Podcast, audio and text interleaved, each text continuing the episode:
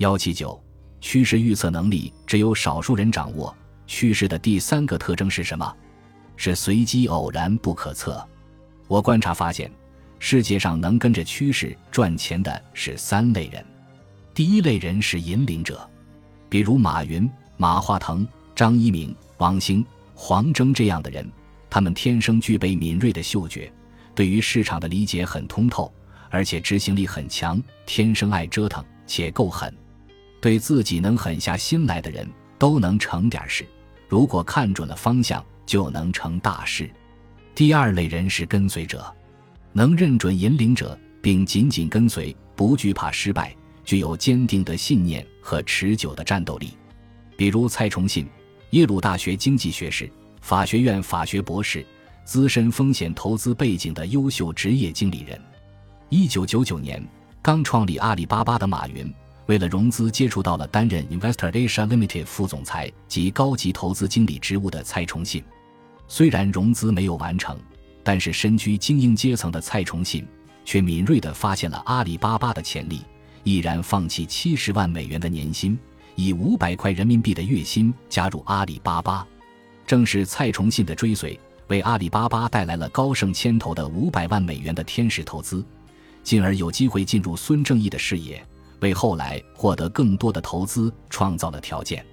第三类人是乱入者，这类人压根不存在所谓选择一说，他们中绝大多数人所谓跟着趋势赚钱。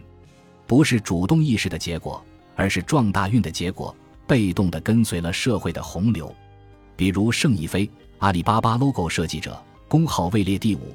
大学毕业花了一六百多元自费学美术设计。之前从未听说过互联网的他，因所在广告公司中标马云的中国黄页而进入阿里巴巴，成为创始人之一。前些日子，我碰到一个 UT 四达康出来创业的同龄人。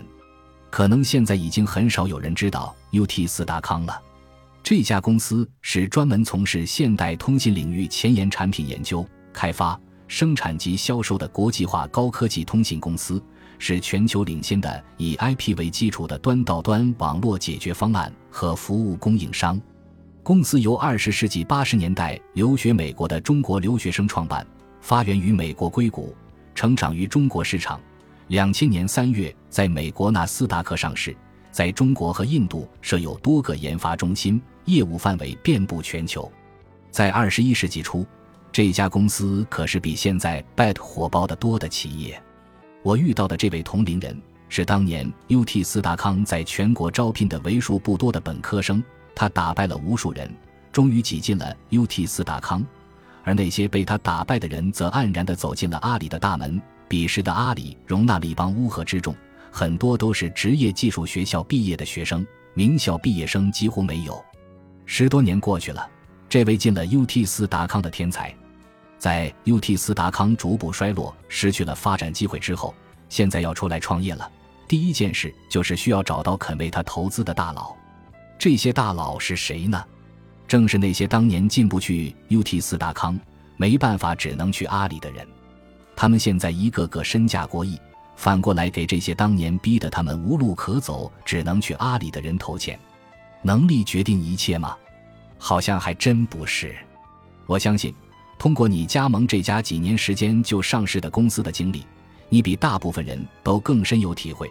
有时候运气就是比能力还重要，这就是大势对个体的碾压式作用。